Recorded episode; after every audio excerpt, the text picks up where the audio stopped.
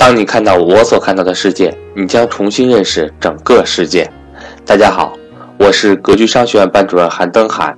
格局商学院四月份有安排投资理财初级班和投资理财高级班课程，欢迎想跟赵正宝老师系统学习理财课程的伙伴呢，和我联系。我的手机和微信为幺三八幺零三二六四四二。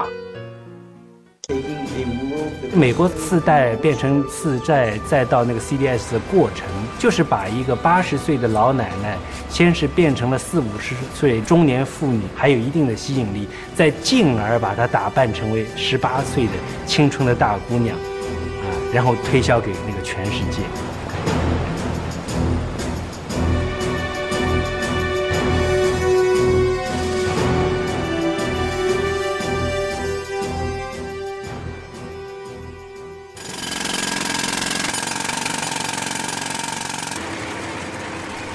二零零九年九月，金融危机发生一年之后，与华尔街咫尺之遥的佩斯大学礼堂，一场重要的论坛正在举行。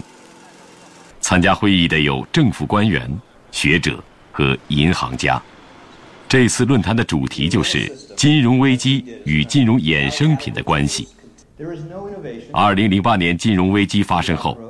很多人认为，由金融创新而创造出的金融衍生品就是这场危机的元凶。有人甚至怀疑金融创新本身的意义。斯坦福大学的麦伦斯克尔斯教授，正是研究金融衍生品的专家，并因此获得了一九九七年的诺贝尔经济学奖。在金融危机到来后，人们再次将焦点对准了他。自金融业诞生那一天起，金融创新就与它为伴，并备受争议。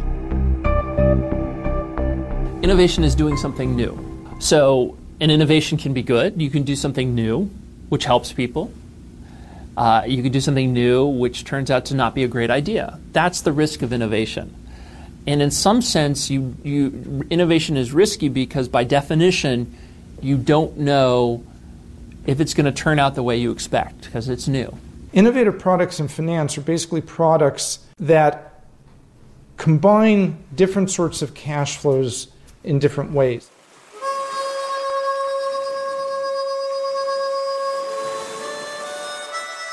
在美国，早在19世纪中期就发生了一场重大的金融创新，这就是信贷消费的出现。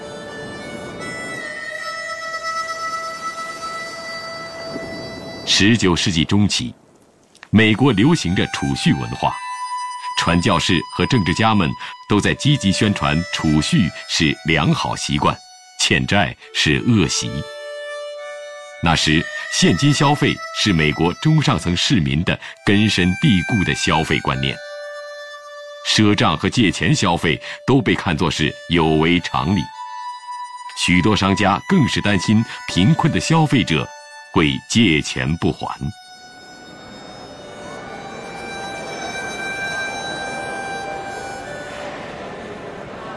would have been put onto the side of a shop, a small shop owner. And on the right, you can see that the, the shop owner is fat and prosperous and has lots of money. And on the left, you can see that the shop owner is nervous and broke. And this is to reflect the fact that the guy on the right sold in cash so that he always got paid.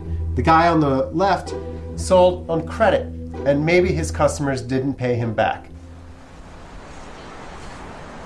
借钱消费无法在一个农业大国里传播开来，即便在当时已经是大城市的地方，也是阻力重重。创建于1858年的梅西百货，是世界上最大的百货店之一。上世纪三十年代之前。梅西百货是现金消费模式的代表，它的目标客户是高收入家庭。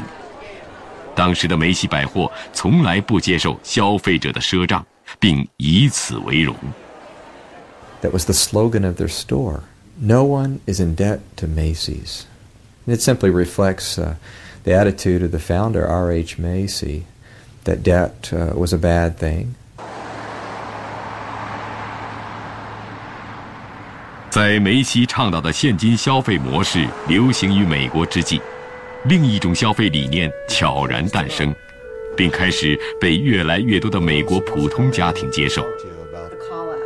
创造这种新的消费理念的是缝纫机厂商盛家公司。So this is a, an example of a, a Singer Model Model One. It's actually one of the original machines, so it have been manufactured in 1851.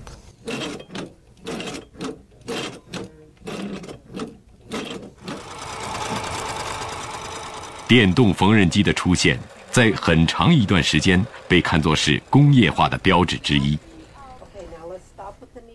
You'd have to say that the sewing machine is one of the greatest inventions of all time for the world's women. Scientific American, a very respected American magazine, in 1860 claimed that the sewing machine was probably the second best invention ever invented, right after the plow.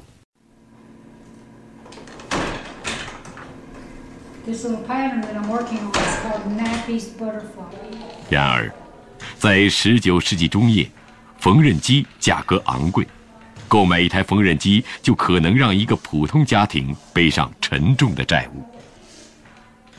most of the sewing machines uh, at that time are they're being sold to individuals into individual households, but they're really being used as part of a cottage industry. Yeah, at, at the time, uh, the the first sewing machines were sold for about one hundred dollars, uh, and in 1851, the average household income was only five hundred dollars. So a huge investment into a machine. 一八五一年。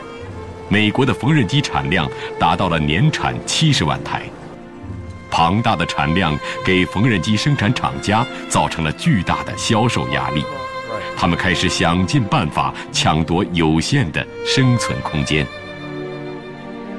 盛家是当时为数众多的缝纫机厂家中的一个。一八五六年，盛家的合伙人律师克拉克。提出了一个大胆的想法，就是允许美国妇女租用机器，用低廉的租金来抵扣高额的货款。这种方式在当时被称为租购，实际上就是分期付款。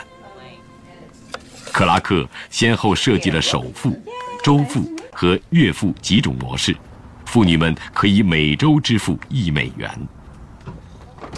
And one of the innovations that Singer brought to that process was uh, was essentially what we would today call as rent to own.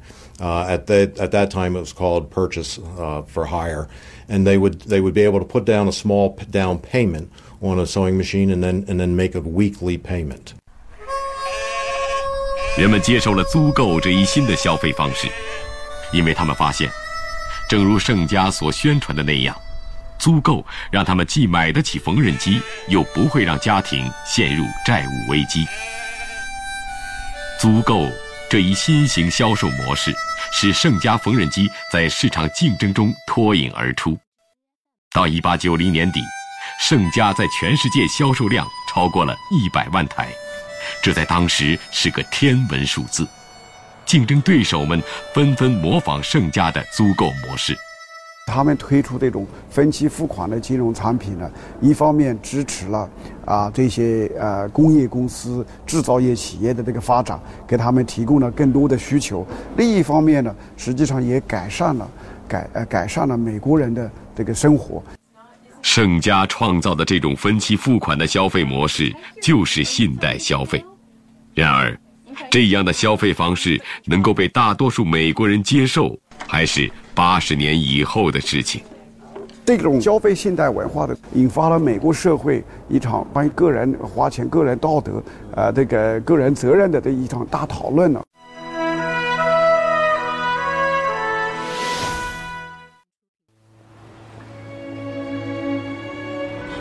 梅西仍然固守着现金消费，直到一九二九年大萧条的来临。在经济危机的打击下，能带着现金到梅西来消费的富人越来越少。梅西艰难地度过了大萧条的第一年。到了第二年，大萧条结束的迹象迟迟没有出现。当时的大股东之一史密斯巧妙地对消费者说：“我们还是欢迎借债消费的。”媒体很快把他的话当成重大新闻，登上了第二天的报纸头条。梅西也加入信贷消费行列，这在当时被看作是一个经济萧条的重要佐证。梅西惊喜地发现，虽然身处经济萧条之中，但大多数人在消费之后都能按时还钱，而信贷消费可以扩大消费人群。So the first stage is uh, the retailer holds on to their debt. The second stage is when the retailer can sell to a second party that they know, like a finance company. And the third stage come, and that begins around 1920, the second stage. And then the third stage begins after 1970 when these debts can be sold on global capital markets.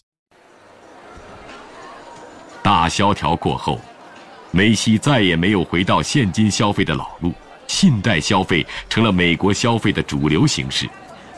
而信贷消费也成为金融业的一个重要产品。Things like Citibank and at that time National Citibank and Bank of America begin time plan programs to lend money to consumers for uh, large purchases, for their homes, for their cars.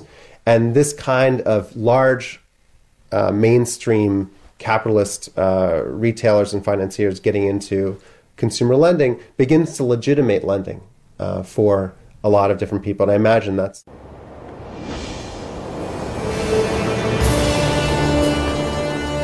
信贷消费被推广到各种商品与服务的销售，汽车分期付款、住房抵押贷款等各种信贷消费应运而生。 一九二一年，随着汽车的普及，为了方便消费者购买汽油，美国的西部联盟公司开始发行信用卡，信用卡消费由此产生。二零零六年，美国平均每人持有五张信用卡，家庭信用卡负债平均达到七千美元。二零一零年，不包含住房抵押贷款在内，美国的信贷消费总额达到了二点四万亿美元。如今，美国的国内生产总值中，超过百分之七十是由居民消费创造的。正是在有了信贷消费之后，消费对美国经济的巨大推动作用才开始显现出来。在早期的金融创新中，人们创造出了信贷消费这一金融创新，增强了消费者的消费能力。与此同时，在纽约的股票交易所、芝加哥的期货交易所等地，金融创新的其他作用在不断的被开发出来。金融创新实际上可以创造一些金融工具，可以帮我们控制金融风险。比如说期权、期货，都是可以，都是可以用来进风险管理的，啊，所以这是再一个，呃，金融创新可以把一些流动性比较差的资产，变为一些流动性比较好的资产。在美国国内的金融中心中，芝加哥的金融创新能力足以与纽约抗衡。芝加哥期货交易所创造的金融衍生品，为全球各地的人们提供了风险管理的工具。这让芝加哥期货交易所自豪地宣称：“在这里，我们管理全球的风险。”牛，曾是这个城市的图腾，就是在今天的芝加哥街头，也随处可见牛的影子。这里是美国著名的篮球队。芝加哥公牛队的诞生地，让我们追随牛的踪影，走入这座城市的历史。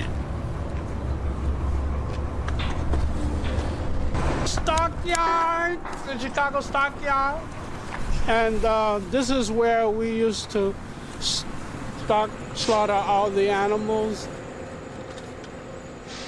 作为这个城市的第三代居民艾迪的爷爷是当初移民中的幸运儿。他落脚的芝加哥为他提供了满意的工作。当时芝加哥联合牲畜屠宰场正在高速扩张中陆续接纳了两万多名各国移民。I used to hear stories, you know, from my father that Italians, Germans, and uh, Jews, and they came over here, what did say, 25,000 people, and produced 82% of the meat consumed in America. 一八九零年，芝加哥联合牲畜屠宰场雇佣了大约两万名工人，每年屠宰牲畜九百万头，全美国百分之八十二的肉制品是这里生产的。农牧产品的生产具有很强的季节性，牲畜的价格受自然因素影响而波动很大。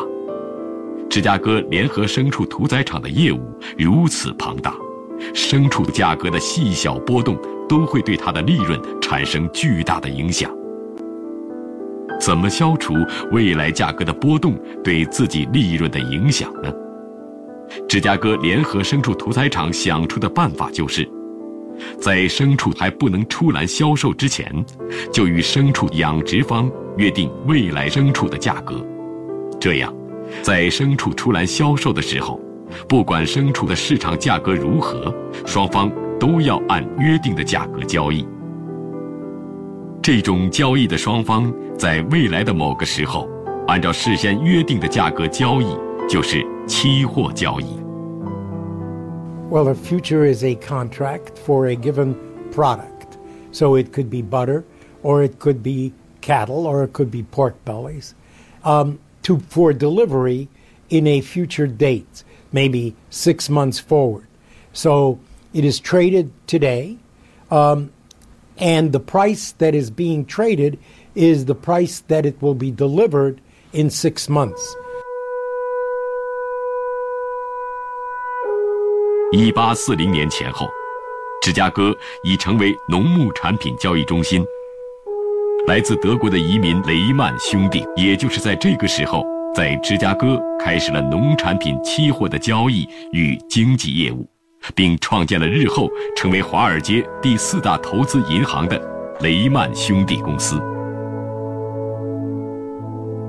一八四八年，八十二位商人在芝加哥。创建了芝加哥期货交易所，这是世界上最早的期货交易所。在随后的一百多年中，芝加哥期货交易所发展成为了当今世界上最大的期货交易中心——芝加哥商品交易集团。CME probably has the broadest range of uh, derivative products to trade. So we trade uh, everything from interest rate derivatives to equity derivatives, foreign exchange derivatives, uh, all types of commodity derivatives, including energy, agriculture, metals. 二零零八年，芝加哥商品交易集团每天的合约量约一千万笔，全年达到三十三亿笔。We transformed ourselves from open outcry transaction, which was shouting in the pits, uh, onto a, an electronic screen, and this created much, much more volume uh, than ever before.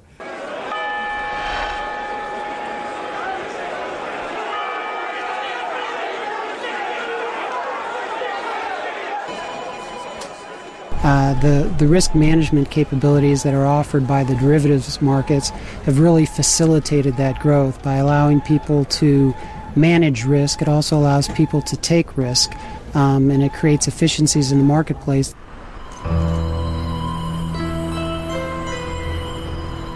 当然，如果金融衍生品使用不当或者被滥用，它反而会放大风险，并造成灾难性后果。 一九九五年，拥有二百三十年历史的英国老牌银行巴林银行宣布倒闭，因为他的业务员尼克利森用期货进行投机，给巴林银行造成了十四亿美元的损失。利森也被判入狱六年半。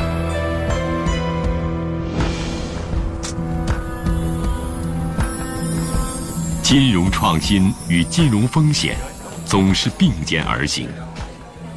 在一些人眼里，金融创新与金融衍生品是刺激经济发展的天使，而在另一些人看来，他们是导致金融危机的魔鬼。Innovative products do not promote growth. They really have nothing to do with growth. You have to think about the man and the dog, okay? The man is rational markets, substitution. The man is walking the dog. The behavioral economists, behavioral finance people in rational markets think of only the dog. But who's the man pulling the dog back, running all over the place? Then there would be no more. 与斯格尔斯辩论的人是布克斯泰博，一家对冲基金的高管。二十多年前，美国各大名校的理工科教授和博士们纷纷离开学术界，涌进华尔街，为金融机构设计出各种金融衍生品。此后，全球金融市场的命运越来越依赖于这些经过严格数学训练的数量金融师们，他们被称为宽客。布克斯泰伯就是宽客中的一员。Use derivatives to better create the sorts of returns that you wanted as an investor. 二十六年前，布克斯泰伯离开学术界，进入投资银行，从事金融衍生品的开发和交易。在此后华尔街的岁月里，布克斯泰伯亲身经历了1987年的股市崩盘，1998年的长期资本管理公司的濒临破产。以及刚刚发生的2008年的金融危机，布克斯泰伯发现，自己曾无比熟悉的金融创新让自己越来越困惑，因为金融危机的起因越来越多的与金融创新相连。这位曾经因金融衍生品而实现财富梦的宽客，为何在26年后却选择告别金融衍生品，并成为？金融创新的反对者呢？In the financial industry, there are certain structures, certain demons that we've designed into the system that make it unnecessarily crisis prone.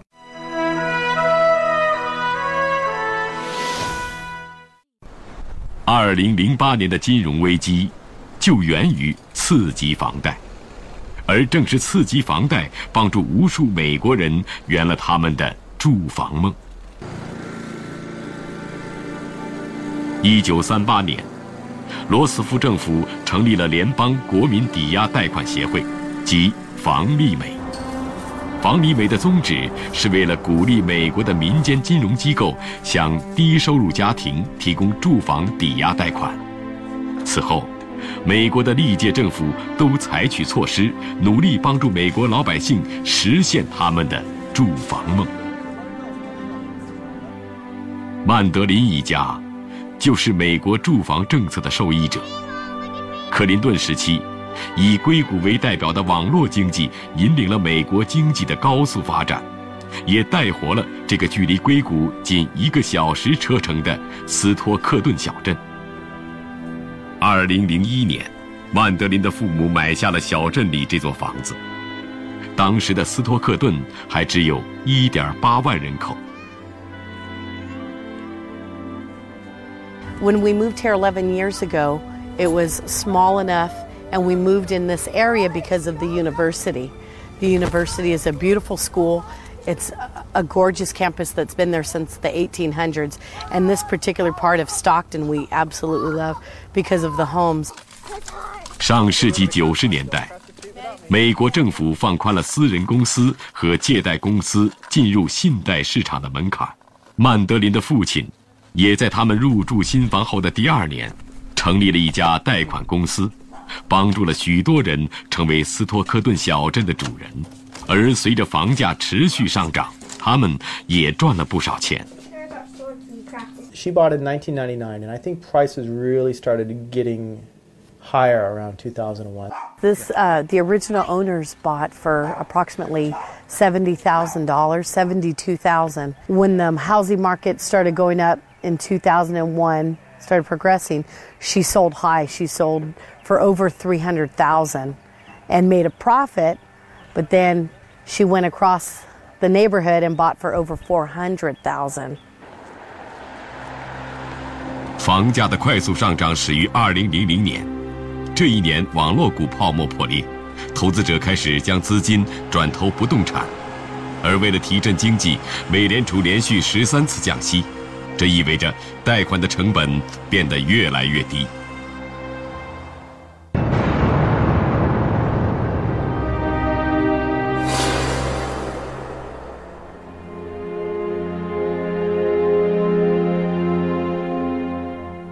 二零零一年，经历九幺幺悲剧之后，美国政府对这一悲剧进行了一种诠释。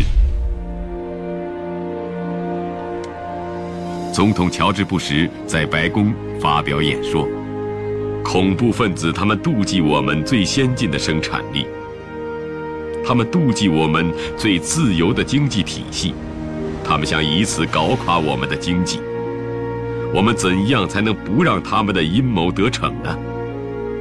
亲爱的美国公民们，尽可能的去消费吧，买一套你们喜欢的房子，买一辆你们喜欢的汽车。消费，是我们每一个美国公民最爱国的表现。消费，是我们每一个美国公民义不容辞的责任。I look at George Bush after 9/11. when everybody's wondering, what do we do? What do we do in this moment of crisis? He says, well, the best thing you can do is just keep on shopping. That's apparently what, you know, the, the, the highest duty of the citizen is. 将消费与爱国联系起来，于是消费就这样一次次被推上了高峰。越来越多的人申请贷款购买房产，这一切无形中刺激了房地产的发展。房价开始节节攀升。已经在银行抵押贷款业摸爬滚打了八个年头的比特纳，抓住这个千载难逢的时机，与同伴一起成立了一家房屋抵押贷款公司，取名为凯尔纳。I think the opportunities were huge. I mean, that was an I mean. as a business owner, that was an attraction. There was a, a, segment of the market. It was fairly small. I mean, subprime was maybe five to ten percent of the overall market, but it was a niche business. You know, the reality was we felt, particularly within the mortgage broker world, which were our customers, that there were a lot of companies that weren't providing very good service. And we started an operation, although it was smaller, that really built itself around. 凯尔纳公司不过几十人的规模。在当时的全国近万家公司的抵押贷款行业内，绝对是小字辈。业务主要是收购贷款经纪人发放的贷款，并把它们转卖给华尔街。一九八一年，美国国会通过法案，允许美国的商业银行将发放出去的房地产抵押贷款变成房贷证券，然后出售。这就是房贷证券化。华尔街投资银行所罗门公司的刘易斯·拉尼尔利开发出了第一份房贷证券。此后，房贷证券化成为了华尔街投资银行的主要业务与利润来源之一。二零零四年，美国商业周刊将拉尼尔利称为过去七十五年中最伟大的创新者之一。然而，二零零九年，美国《时代周刊》却将他列为二零零八年金融危机的罪魁之一。Most financial innovation is stimulated by the profit motive. The people at Salomon Brothers, like Lou Ranieri, who came up with the idea of mortgage backed securities, were not driven by altruism. They were not trying to uh, help anybody else except themselves. But that's how capitalism works. It's the profit motive, even from the most hard nosed uh, and hungry Wall Street trader, that ultimately produces the innovations that, in the end, have social benefits. 房贷证券化，让美国的商业银行等金融机构将本来需要二十年、三十年，甚至更长时间才能全部收回的住房抵押贷款。可以在证券市场上迅速变现，一次性的全部收回。Is the bank would get money, okay, by selling these mortgages. When the bank has more money,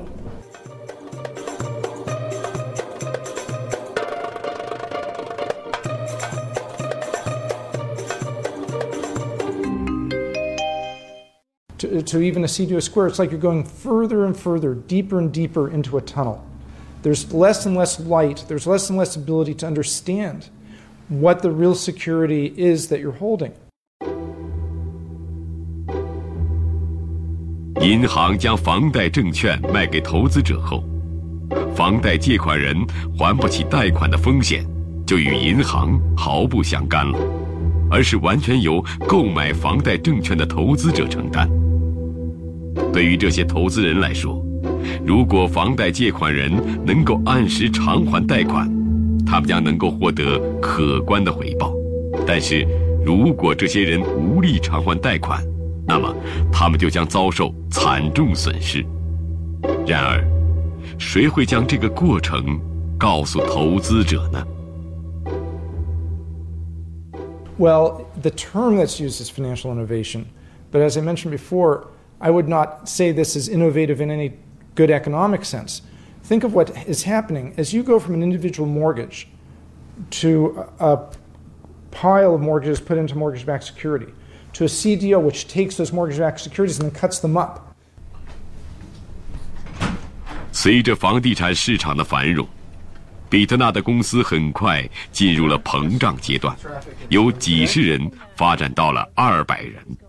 Oh, golly. In Texas, 1,500, couple hundred? I mean, they were everywhere. At the same time, their risk department and their back end shop, their secondary market, is saying, hey, we need you to repurchase this loan. You know, so you're getting you're getting these signals of we want more, give us more, give us more.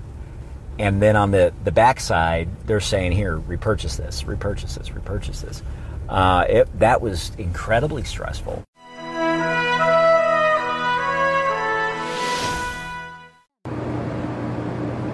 二零零二年，住房抵押贷款市场再次降低门槛， 开始向次级房贷打开了大门。银行把住房抵押贷款发放给信用不佳但有一定还款能力的人。这样的贷款被称为次级住房抵押贷款，而次级抵押贷款也随即被银行与其他的抵押贷款一并打包出售。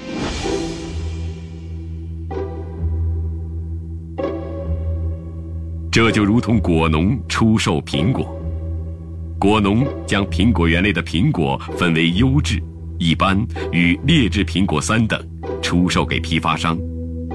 批发商甲从果农手中买下了劣质苹果后，将这些劣质苹果再次分为优质、一般与劣质苹果三等，经过包装后在市场上出售。普通消费者并不知道，他们买到手的优质苹果其实是劣质苹果中的优质苹果，这就是房贷证券化的风险。次级房贷的出现。让更多的人加入了购买房产的队伍。银行等金融机构则竞相降低贷款条件，以吸引客户来申请贷款。You have to give me solid proof that you've made these payments. Um, and then after a time, you started seeing some of the guidelines change where now a private verification of rent might be okay. So, for example, you might be living at home with your mother okay? And your mother essentially writes a verification saying, yes, little Johnny has been making his rent payment on time. 没有任何收入、没有家庭资产的人也可以申请到住房抵押贷款。 Oh, oh, oh. Well, we called them Ninas. No income, no asset. All of that was was so prominent. It was on radio, it was on television, it was in newspapers, it was on uh, magazines. It was absolutely everywhere. Zero down all closing costs paid. It was rampant. Don't put anything in, get your house, move in, zero down. All my closing costs are paid. I move right in. This is, you know, a dream come true. Yeah, there were, you know, one of the biggest advertisement methods that was used is what's called an infomercial. And in a typical infomercial, there's somebody who looks very well dressed, and he's either in a long stretch limo or he's sitting on a dock with yachts behind him. They probably aren't his yachts, but you know, to convey the impression of somebody who now doesn't have to work. And he explains how the way he made all of his money was he borrowed money, bought houses, sold the houses for more, took that money to buy more houses, sold the houses for more, and he could do it through what was advertised as no money down.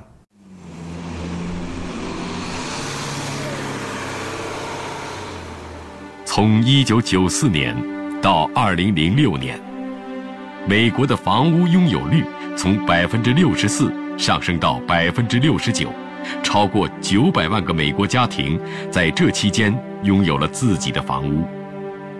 美国人均居住面积达到六十平方米，在很大程度上，这要归功于房贷证券化与次级房贷这两大金融创新。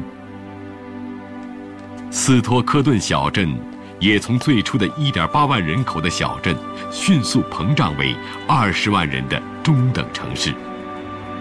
没有门槛的贷款使更多的人还在不断涌入，人们都愿意相信房价可以一直上涨，即便有了泡沫，也希望永远不会破灭。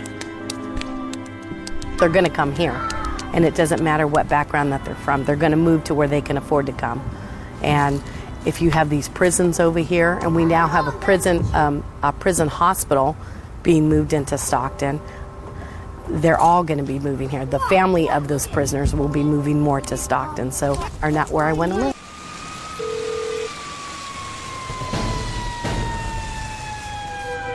这场房贷的盛宴与房地产泡沫没有能够永远持续下去。二零零六年，随着美联储的连续加息，房贷利率不断提高，很多人无力偿还房贷，这导致房贷证券价格暴跌。二零零八年九月十四日，华尔街的百年老店——美国第四大投资银行雷曼兄弟公司，因投资房贷证券蒙受巨大损失，宣告破产。从而引发了一场全球金融危机。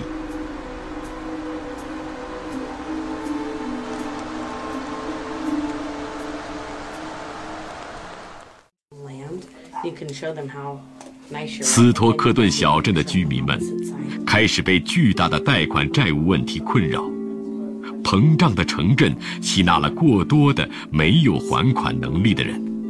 债务问题开始成为犯罪率上升的因素。曼德林的一家就准备搬离这个曾经让他们无比喜欢的小镇。金融危机之后，大多数美国人都在经受着煎熬，不管是大城市还是小城镇，不管是大企业还是小企业。I just don't have the money right. now. they don't have any uh, no grants or nothing from the city that I can go to to you know have it done.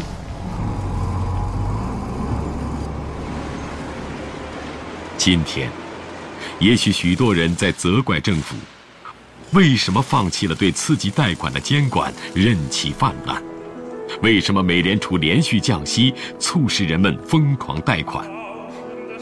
为什么没有人审查不合格贷款的风险？为什么没有人对无数的金融衍生品负管理责任？但质疑的声音却忽略了这样一个事实：正是金融创新让无数人圆了住房梦，只是监管的缺失让人们付出了沉重的代价。创新和风险。永远都是相伴而生的，就像一个硬币的两面，其中一方的存在总是以另一方的存在为前提条件。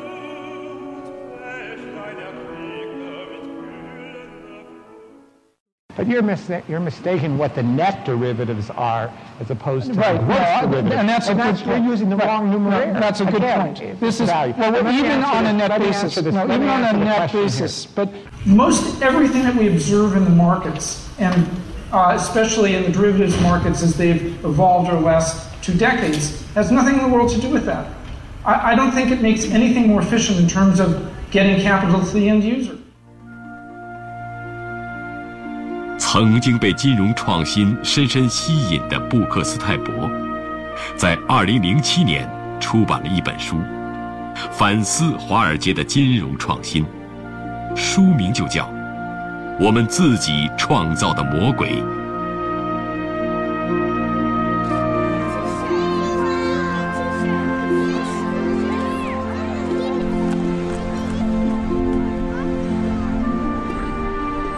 You know, the reason I wrote the book, uh, you know, it's never easy to write a book.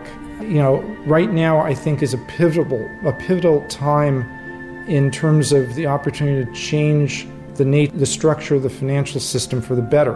Rahm Emanuel, who's uh, in, uh, the uh, chief of staff for Obama, uh, made a statement which actually he borrowed from somebody else that a crisis is a terrible thing to waste.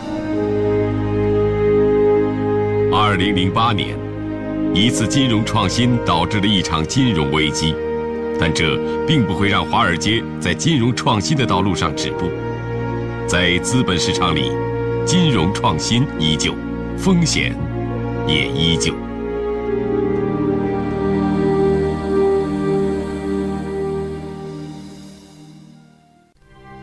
二零零八年，华尔街上演悲情时刻，美国第四大投资银行雷曼兄弟公司破产倒闭，一场金融危机席卷世界，制造无数痛苦与灾难。在二百多年的历史中，华尔街的危机不是第一次，也不会是最后一次。敬请收看《华尔街》第九集：拯救危机。